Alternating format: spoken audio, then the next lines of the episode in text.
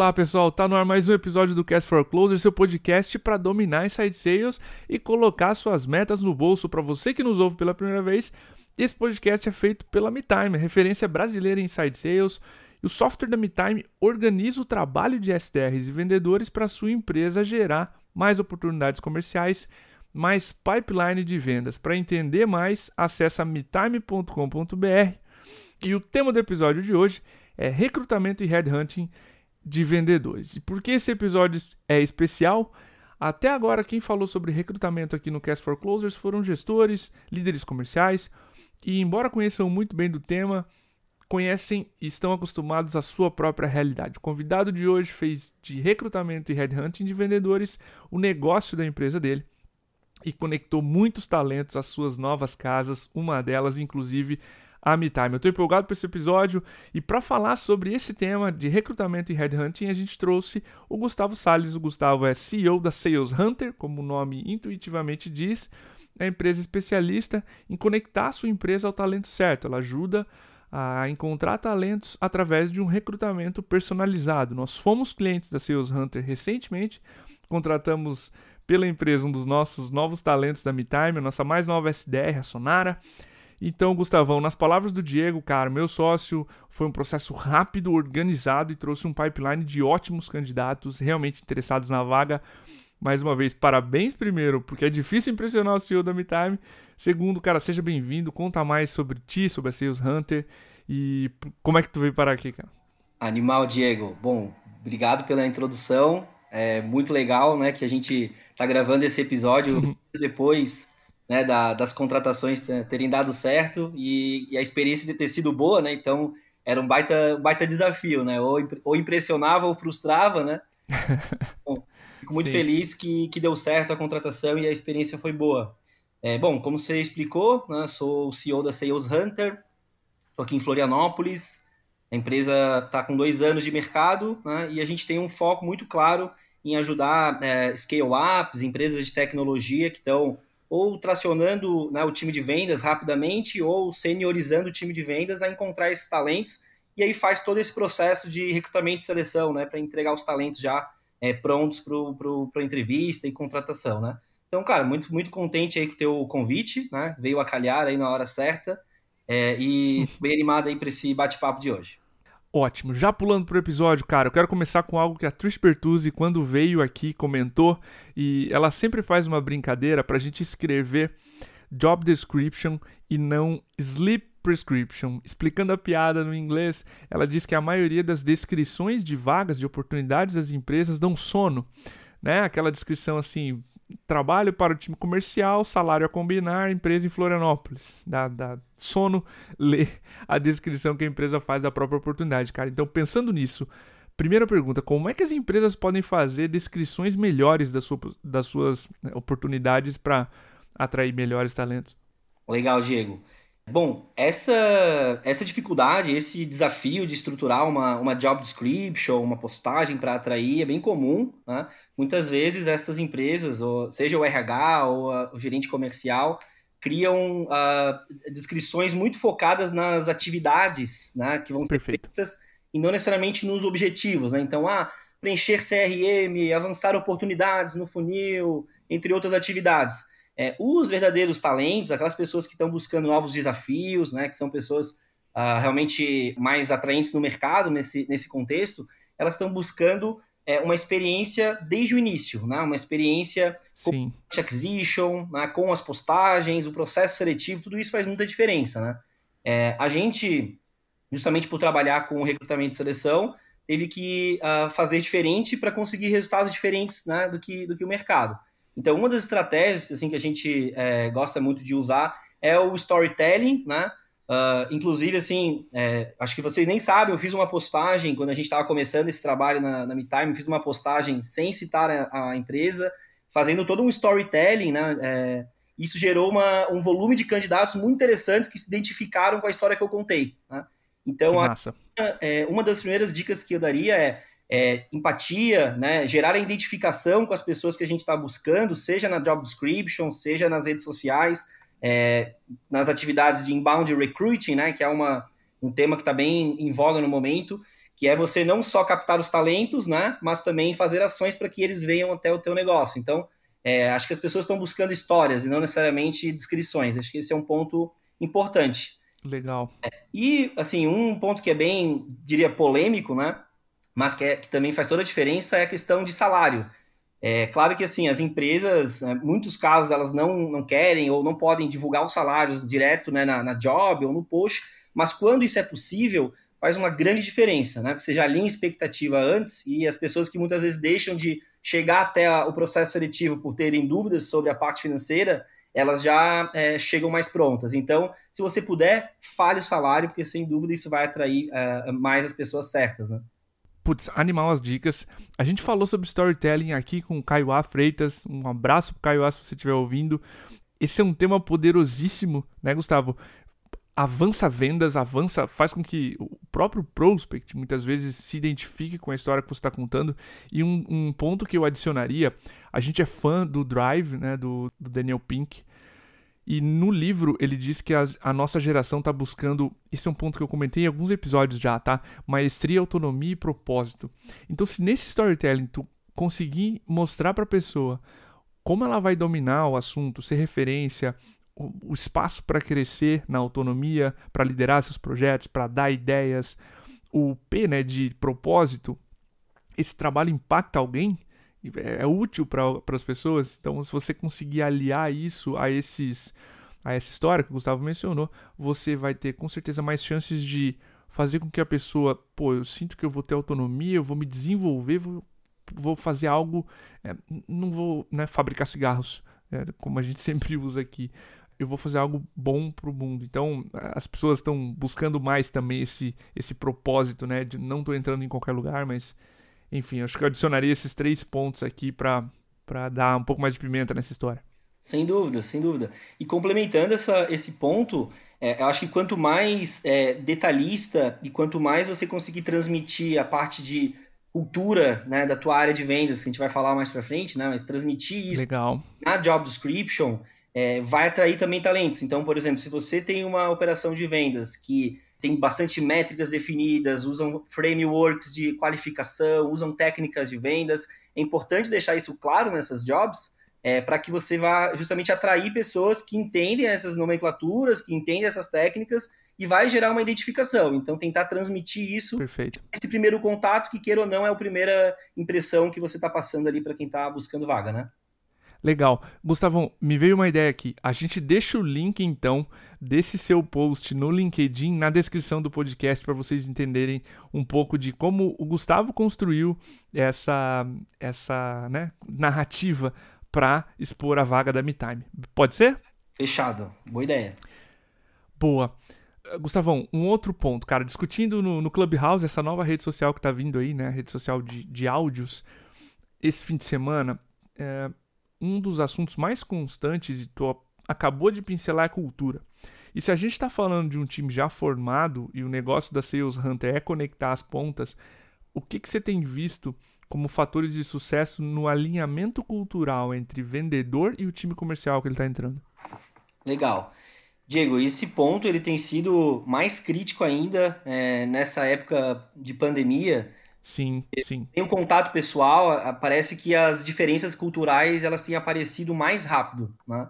E isso tem sido um risco, né? É, que gera uma preocupação maior, não só com a contratação, mas com o onboarding, né? Para fazer esse, esse fit cultural ele se aplicar na, na prática. Entendendo, né? Que a gente não está podendo é, visitar, né? Está trabalhando presencialmente em muitos dos casos, né? É, eu acho que durante o processo seletivo isso já tem que ser averiguado, né?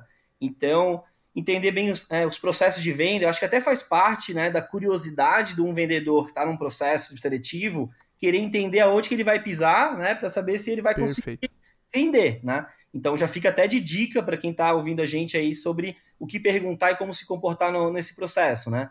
Entender os processos de venda, né, se há uma operação inbound ou uma operação outbound, se tem que né, ter um perfil mais hunter ou se vai ter um perfil de organização maior de leads inbound, então perguntar isso, perguntar o stack de vendas, né? Ah, se usa é, MeTime, se usa ferramenta de listas, né? E como que faz esse processo, esse workflow, perguntar isso, entender quais são as métricas. Isso é uma pergunta que não, não tem nada a ver com, por exemplo, assim, ah, porque é vaga de gestão. Não. Um vendedor que vai entrar numa operação, ele sabe que vai ser cobrado por resultado, né? Por vendas.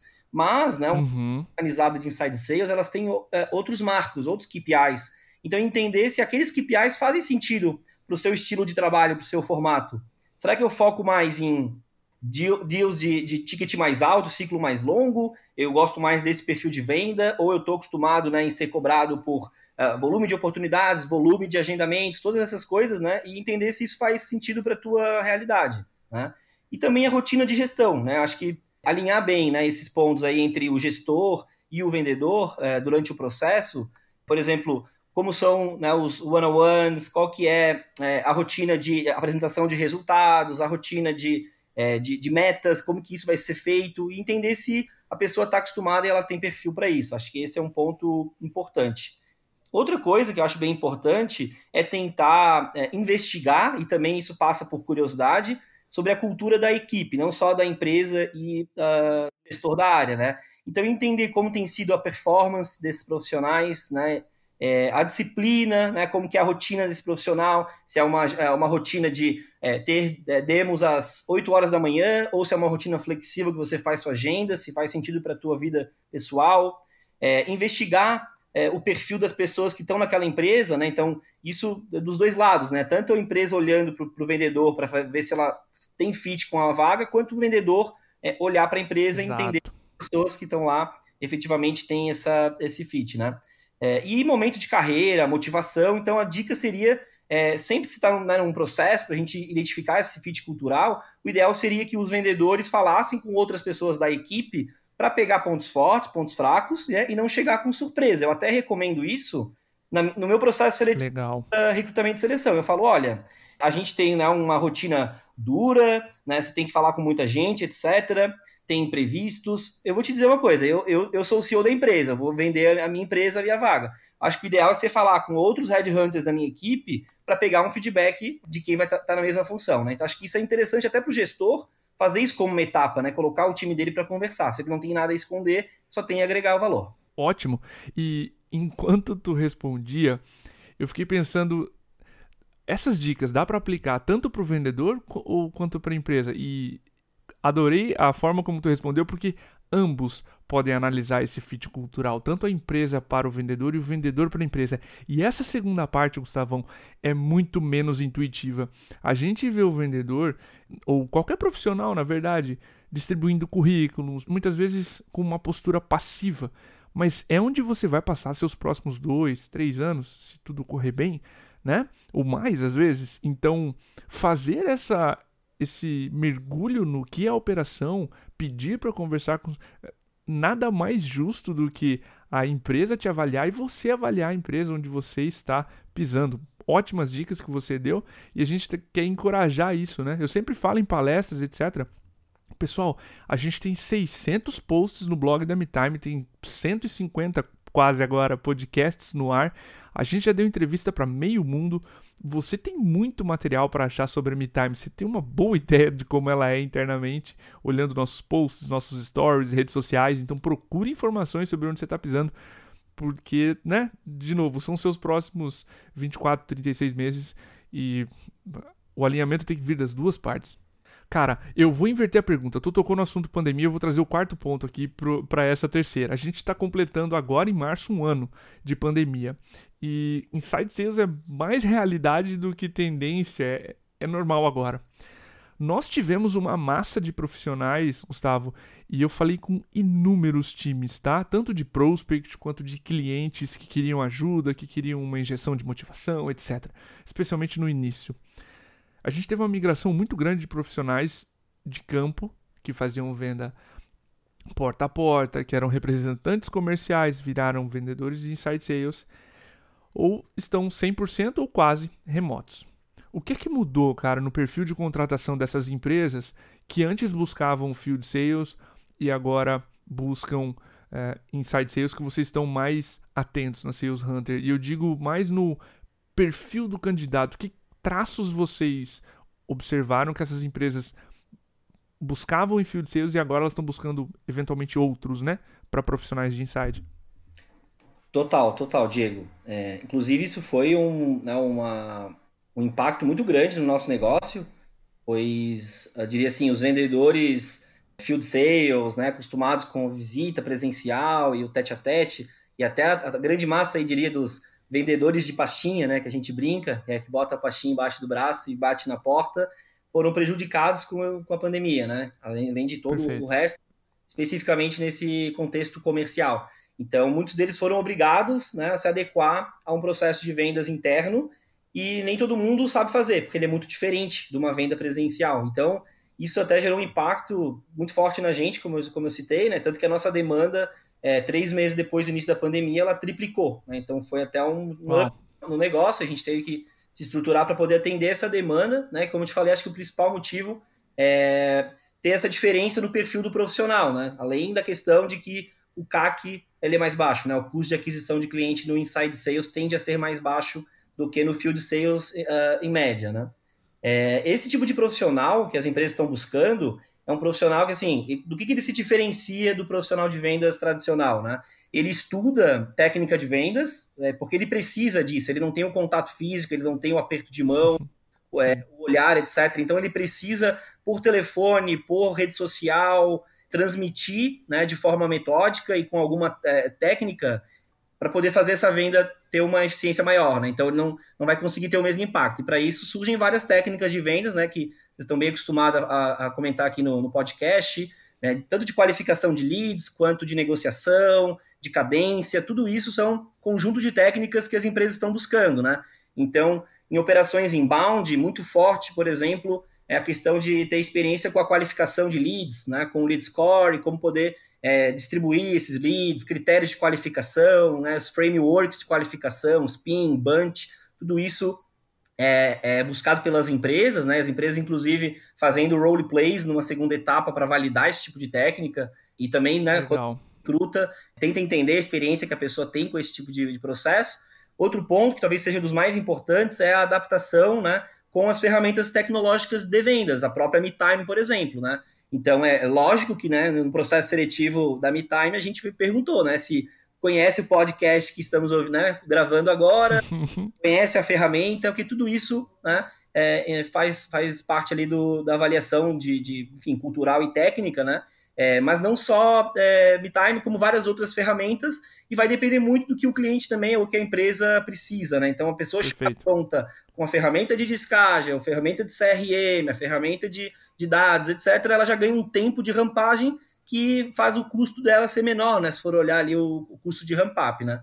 Então, todos esses pontos são importantes, além de conhecer é, métricas né, e etapas do funil. Então, muitas vezes né, o field sales ele não tem tantas métricas né, quanto o inside sales, e o profissional, tanto o vendedor sênior, né, que sabe quantas é, calls ele tem que fazer, quantas propostas ele tem que enviar, faz forecast, quanto um gestor, né, o gestor principalmente, né, é, não tem muito costume tanto esse, esse perfil uh, de métrica e no inside sales o profissional é, é bem diferente. Tá? Acho que esses são é, além das soft skills, né, Diego, de poder ter a, a resiliência, né, e todo o trabalho uhum. de telefone que também é, é, bem diferente aí na o timbre da voz, etc, acaba sendo um diferencial grande até na, no processo de vendas por telefone, né? Com certeza, tu resumiu exatamente os pontos em que eu lembro desses times que foram totalmente de field para inside, a questão de adaptação tecnológica, tu tem um perfil de vendedor muito diferente. E o que eu adicionaria à tua resposta, Gustavão, se você me permite, é o seguinte: a capacidade de lidar com um jogo de números. Porque inside sales, se tu mantiver claro a qualidade das interações, o esforço gera resultado. Atividades, ligações, e-mails, etc., viram reuniões que viram vendas. É um XYZ. Você tem taxas no meio, cada uma das empresas tem sua matemática, mas esforço, normalmente, com processo maduro, vira resultado. O vendedor field sales está acostumado a documentar, eventualmente, tá? Padrão, não vamos generalizar, mas via de regra, entre um deslocamento e outro, preenche menos o CRM, lida menos com esse jogo de números, com toda a metrificação que existe em side sales. E esse choque é brutal, tá? Essa, nas conversas que eu tive com prospects e clientes, esse choque do vendedor de não estar mais visitando É, e ter que lidar com tantos softwares e tantos números foi brutal. A gente ainda tem em alguns negócios a cultura de que, pô, o que, que o vendedor está fazendo dentro da empresa, né? Não está vendendo se está aqui dentro, vai, vai para a rua. É, a gente tinha isso muito antes da pandemia, que o vendedor não podia estar tá dentro da empresa preenchendo CRM que não estava trabalhando. Já ouvi isso, tá? De clientes. E agora, quando com esse cenário de pandemia, tudo que ele pode fazer é ficar em casa e ainda assim render. Então, a capacidade de acreditar no método que atividades vão levar a reuniões, que vão levar a vendas, quem mais resistiu a essa ideia mais patinou. Tá? Então, se você está fazendo essa migração ainda, é, essa é uma dica. Né? Cuide bem desse, dessa, dessa adaptação a Inside Sales. Eu quero trazer o terceiro ponto que a gente não. que eu acabei pulando porque a gente tocou no assunto de pandemia. Outro, outras discussões, né, quando a gente aprofunda em cultura, que era o segundo ponto, é performance. Vendas talvez seja uma das áreas mais metrificadas, vendas e o financeiro, vai, historicamente, é, de uma empresa. A gente tem que saber quanto está vendendo, quanto está faturando. E performance é algo não negociável. Né? Se o time de vendas para, não tem nem cliente para atender, para onboardar, para enfim, não tem razão da empresa seguir. A gente precisa resolver vendas. Que características tu tem visto nos vendedores selecionados que mostram que provavelmente vai ser um top performer? Legal. Diego, para responder essa pergunta, eu vou fazer um paralelo lá no, no começo da, da, da, apresentação que tu fez, né? Uma coisa é a visão é, como gerente de vendas, contratando um vendedor, a outra coisa é como recrutador, recrutando para diferentes empresas, né? Vou tocar Sim. Eu acho que esse é um ponto sensível, talvez até tabu de alguns casos, mas acho que é legal falar, né? É, primeiro, não necessariamente um vendedor que foi top performer numa empresa será na outra, e não necessariamente um vendedor que não performou numa empresa não pode performar na outra. Né? Claro que existem Legal. tendências, existem padrões, né? e essa análise ela precisa ser uh, uma, com base numa soma de fatores, né? de hard skills, soft skills, momento de carreira e alinhamento financeiro, etc. Mas uma, uma, isso não é uma, uma resposta, eu diria assim, que é, esse cara precisa vir de um ambiente top performer. E eu vou entrar até um pouco mais nesse detalhe, como gerente de vendas, sempre busquei, cara, eu quero o melhor vendedor possível que eu conseguir contratar nesse budget em resultado. Beleza, tá certo. Como recrutador, eu tenho uma visão um pouco diferente. Por exemplo, como que eu vou é, apresentar, vamos supor, um super high performer acostumado a uma operação é, com muitos leads, com muita comissão, com uma estrutura de, de capacitação em vendas contínua para uma empresa early stage, por exemplo, ou para uma empresa que está no início dessa operação de comercial e ainda não consegue absorver esse top performer. Né? Então, eu queria essa discussão, essa provocação aqui, porque é um dos erros mais comuns que eu vejo nesse processo de recrutamento. Né? Às vezes a empresa quer trazer um talento porque ela, ah, é empresa XYZ ou esse esse resultado, mas ela não está pronta ainda para trazer esse talento. Então, é, selecionar esse vendedor, né, esse top performer, tem que ser um conjunto de fatores, né? Eu vou falar do lado do, do recrutamento, né, da, da, da etapa de, de, trazer esse candidato para a mesa, o que, que eu considero assim como coisas mais importantes. Né?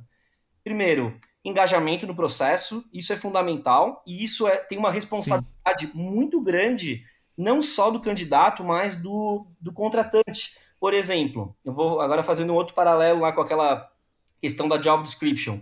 Muita gente me manda né, é, prints, mensagens, etc. Ah, olha só como é que a, a empresa me abordou. Ah, olá, estou buscando um SDR. Você tem interesse em participar do processo? Preencha o meu formulário aqui com 50 campos e aí eu tenho uma vaga. E aí não tem um retorno, né? Então, é, a gente ainda, às vezes tem essa percepção de que ah, o, o vendedor é que está buscando a vaga, né? E a gente então tem que passar um formulário. A gente tem que primeiro é, achar as pessoas, né? É, triar essas pessoas, ver se faz sentido, engajá-las, né? Convencê-las a participar do processo para daí propor um desafio, propor um teste, coisas mais é, que a pessoa vai parar para fazer mesmo. Né? Então, isso é um ponto importante de medir no, no, durante o processo. O engajamento, porém, para medir esse engajamento, você tem que fazer do jeito certo. Por isso que eu estou dando esse contexto. Né? Não adianta cobrar engajamento do candidato se você não fez sua parte. Esse é o primeiro ponto. É, o outro ponto é curiosidade e a identificação né, sobre o produto, o mercado e como que vai fazer, como que esse é, candidato, é, esse vendedor vai fazer a criação de rapport contigo, né? Então, assim, eu espero, né, que um vendedor que vai fazer uma entrevista na MeTime, ele não possa não ter interesse pelo mercado de inside sales, não ter pesquisado sobre o podcast, é, não ter entendido sobre é, a migração aí do, do, do, field sales para o inside sales e o quão que esse, quanto esse contexto ajuda né, no, no time de mercado. Uhum. Isso são, né, são dúvidas e curiosidades de quem sabe o que está fazendo. Né? Então a gente identifica isso nesse processo seletivo o máximo possível para tentar é, com que esse, é, que esse vendedor tenha o, o, contexto ideal. Né? E ele criar o rapport. Não adianta fazer as pesquisas, chegar na entrevista e permitir, por exemplo, que ah, o empregador conduza e você não fale. Você tem que falar. Se ele não estiver deixando falar, você fala. Você, né, olha só, aproveitando uhum. é, esse rapport assim, assim, essa, é muito importante mostrar que você fez isso, né? Um outro ponto é a questão de resiliência. Então, é, a resiliência ela não é uma, diria assim, uma habilidade que a gente fala que tem. Acho que é o histórico de resiliência, né? Então, é, entender se esse candidato, né, ele tem um histórico de ter enfrentado dificuldades à altura do desafio, seja né, pessoal, profissional, mas que ele está pronto para dar conta né, desse, desse resultado, né? Coloco também um outro ponto que eu acho que é importante, que é a ambição, né? É, é, muito, é muito comum a gente ver, assim, profissionais que têm, sei lá, seis meses de experiência, 12 meses de experiência, já virem dizer assim, ah, não, porque agora eu já quero ser líder, eu já quero ser promovido, eu já não sirvo mais para ser... Não, não é bem assim. Né? Eu acho que o vendedor precisa ter pé no chão e precisa ter consistência, mas é, é, importante ter ambição. A gente não quer um vendedor que se acomoda com um salário fixo. A gente quer um vendedor que Perfeito. quer crescer, quer virar um líder, quer virar um top performer. Então, a ambição na medida certa também tá, tá dentro desse, desse, desse ponto. Cara, aula sensacional. Acho que pra gente fechar, Gustavão, Outro ponto discutido muito e que a gente precisa alinhar para fechar uma boa contratação é, é, a concorrência nacional por talentos. Isso faz com que a gente tenha que alinhar muito bem salários, expectativas e sonhos. O que que tu tem visto agora que a concorrência nesse cenário pandêmico é nacional, às vezes até mundial, se a pessoa está né, trabalhando remoto, concorrendo com outras empresas de fora, o que que tu tem visto de boas práticas nesse alinhamento de salários e expectativas entre empresa e candidato? Legal. É, Diego, eu ia, até, eu ia até te melhorar a tua frase, mas tu já colocou exatamente o que eu ia falar. Essa disputa de talento ela já virou global, né? Talvez a gente não tenha é. ainda percebido, mas ela já virou global. E a gente está com exemplos aqui muito claros. Vou trazer um que eu acho que é bacana. Por exemplo, assim, eu tô, a gente está com clientes, como por exemplo a, a Rock Content, Envolves, empresas uh, de software B2B, né? Ou empresas de, de serviços B2B, que têm operações fora do Brasil. Nesse texto, onde não é necessária a visita, olhando, por exemplo, a questão é, econômica da moeda, faz muito mais sentido você contratar um profissional com língua, a língua fluente é, dentro do Brasil, né? É, para ele fazer essa prospecção, esse trabalho de vendas para fora do Brasil, né, pagando salários em reais, ao invés de contratar uma pessoa, por exemplo, nos Estados Unidos, que custaria cinco vezes mais caro. Então, esse, esse contexto de inside sales, ele está permitindo com que, inclusive, as empresas possam contratar pessoas né, é, para fazer venda para outro país né, e num custo muito mais, mais reduzido. Esses tempos eu estava conversando com um diretor de vendas de uma empresa de tecnologia em Londres e ele comentou comigo assim, Gustavo, é, hoje um executivo de vendas que a gente contrata aqui, ele tem até no máximo um ano de experiência com vendas, é, às vezes nem tem experiência com tecnologia, em média, em reais, ele ganha 50 mil reais mensais. Eu falei assim, caramba, se eu, por 30 mil reais, quantas pessoas no Brasil com muito mais experiência não topariam né, essa vaga? Então, isso abre um leque de oportunidades né, para os nossos profissionais e a nossa mão de obra aqui ela é fantástica. Né? Então, a gente tem um sim, sim. Então, eu queria te dar esse contexto aí. É, e essa semana também, um caso engraçado aconteceu ontem. A gente trouxe um. Né, a gente tem recrutadores espalhados aí nível, nível Brasil. Né? E aí, um deles a gente contratou no Sergipe. E, e a gente fechou uma contratação essa semana de uma pessoa que está em Salvador para uma empresa em Floripa. Então, uma empresa contratou uma outra empresa de Floripa e aí uma mão de obra no Sergipe recrutou uma pessoa em Salvador com uma empresa de Floripa. Eu olhei e falei, ah, isso aqui realmente é uma quebra de, de paradigma, né? Então, só para fechar, que eu acho que é bacana esse tema, isso abriu muito leque, né? E, e, e, permitiu uma até uma carta de negociação e de flexibilização muito boa para todo mundo nesse contexto, né? Mas entrando aí na parte de alinhamento, né, de salário, expectativa, sonho, vendedor, isso é, diria assim, o grande desafio do recrutamento, né? Como eu te falei, assim, Gustavo, é, eu quero o melhor vendedor do mundo. Cara, isso é fácil de encontrar. Eu vou, né, a gente vai nas principais empresas, as principais referências, a questão não é o melhor vendedor possível, e sim aquele que está no, no, momento certo, né? Que tem a experiência hard skill necessária, que tem as soft skills que você precisa e que está num momento de carreira adequado, numa expectativa financeira. Não dá para trazer uma pessoa que quer ganhar 50 mil para ela ganhar 5 mil, que isso vai ter um desalinhamento, mesmo que ela seja muito boa. Né? Então, é, eu diria assim, existe uma tríade, né, que é o meu processo de recrutamento, por exemplo. Eu, eu vou olhar, cara, essa pessoa ela está disposta a fazer um ciclo de um, dois anos como vendedora, ela é, topa ganhar isso no curto prazo como expectativa e isso no longo prazo, até porque questão de remuneração variável, é, acho que cabe aí um outro, né, um outro, outro bate-papo para falar, mas é, remuneração variável, ela só você pode passar uma remuneração, uma expectativa de remuneração variável para alguém se você tem um histórico, né? Se tem pessoas recebendo, ou se você já tem uma atração, porque eu vejo, empresas que falam assim, ah, venha trabalhar na nossa empresa, é, o nosso fixo é baixo, mas a nossa comissão é muito agressiva. Ah, legal. E aí, quanto que vocês pagaram de comissão para o time? Ah, não, não tem ninguém fazendo. Ah, mas já tem lead? Não, é. Cara, então você não tem uma remuneração variável agressiva, você tem um fixo baixo e se der muito boa, você divide. Uma promessa. A promessa, né? Então isso é uma coisa que acaba gerando um desalinhamento de expectativa é, muito grande né, entre empresa e vendedor, e é comum que o empreendedor, o recrutador, ele tente brilhar o olho do candidato, afinal ele está ali para trazer a, a, pessoa, né? Mas tudo isso tem que ser muito bem é, alinhado e até planos, né? Está no momento onde seis meses, 12 meses, 18 meses, são coisas né, muito rápido e, e, e, acontece muita coisa nesse ambiente, né? Então entender sim. o plano da pessoa é, é ir para a liderança, se sim, qual é o tempo que ela espera né, de maturação para isso, ou se ela quer empreender, e não, né, e não colocar um elefante dentro de um copo, né? Não, não tem como a gente é, botar uma pessoa num, num, espaço que não vai é, ter eficiência para a carreira dela também. Então acho que ser prudente nesse sentido. As empresas muitas vezes erram porque elas trazem o talento, elas acham que elas estão, por exemplo, assim, tendo vantagem em trazer alguém, vamos supor, numa função abaixo ou num ticket mais baixo, e aí depois estão chorando porque o talento saiu, etc., porque não alinhou a expectativa. Né? Então, tem que ser pé no chão, tem que ter uma barra alta de seleção, mas tem que também é, olhar para dentro de casa e ver qual é o teu momento e o que, que você consegue absorver hoje, né? Perfeito, perfeito. O que você consegue entregar, esse ponto de histórico, para mim é fantástico, porque senão tu já cria uma expectativa de entrada, o vendedor é ambicioso, via de regra, vai querer buscar esse número e ninguém fez. E aí Exatamente. fica algo desbalanceado. Gustavão, só posso te agradecer, cara. Foi uma aula. Tu realmente trouxe aspectos de várias operações, então esse, essa visão holística sobre recrutamento, visão do que está acontecendo no mercado, de quem está na prática, como eu comentei no início, teu ganha-pão da tua empresa é recrutamento, então essa visão de todo seria muito importante aqui. Eu acho que tu conseguiu trazer com muita lucidez esses cenários, tocar em pontos polêmicos onde o recrutador eventualmente não quer mexer, tipo, você precisa contar a história melhor da sua empresa, você precisa vender, engajar também no processo, né? Você não é o candidato não vai chover na tua empresa só porque existe uma vaga aberta. Só posso te agradecer mais uma vez, cara. Fica à vontade para deixar um contato, deixar um abraço aqui para audiência, enfim, espaço é seu. Bom, te agradeço também por, por esse convite. Confesso que, tá, que esperava esse convite já há algum tempo, então achei que chegou na hora com a contratação e, puta, tua introdução, né, dando um feedback positivo sobre a contratação foi sensacional. Te agradeço muito por isso, pela oportunidade.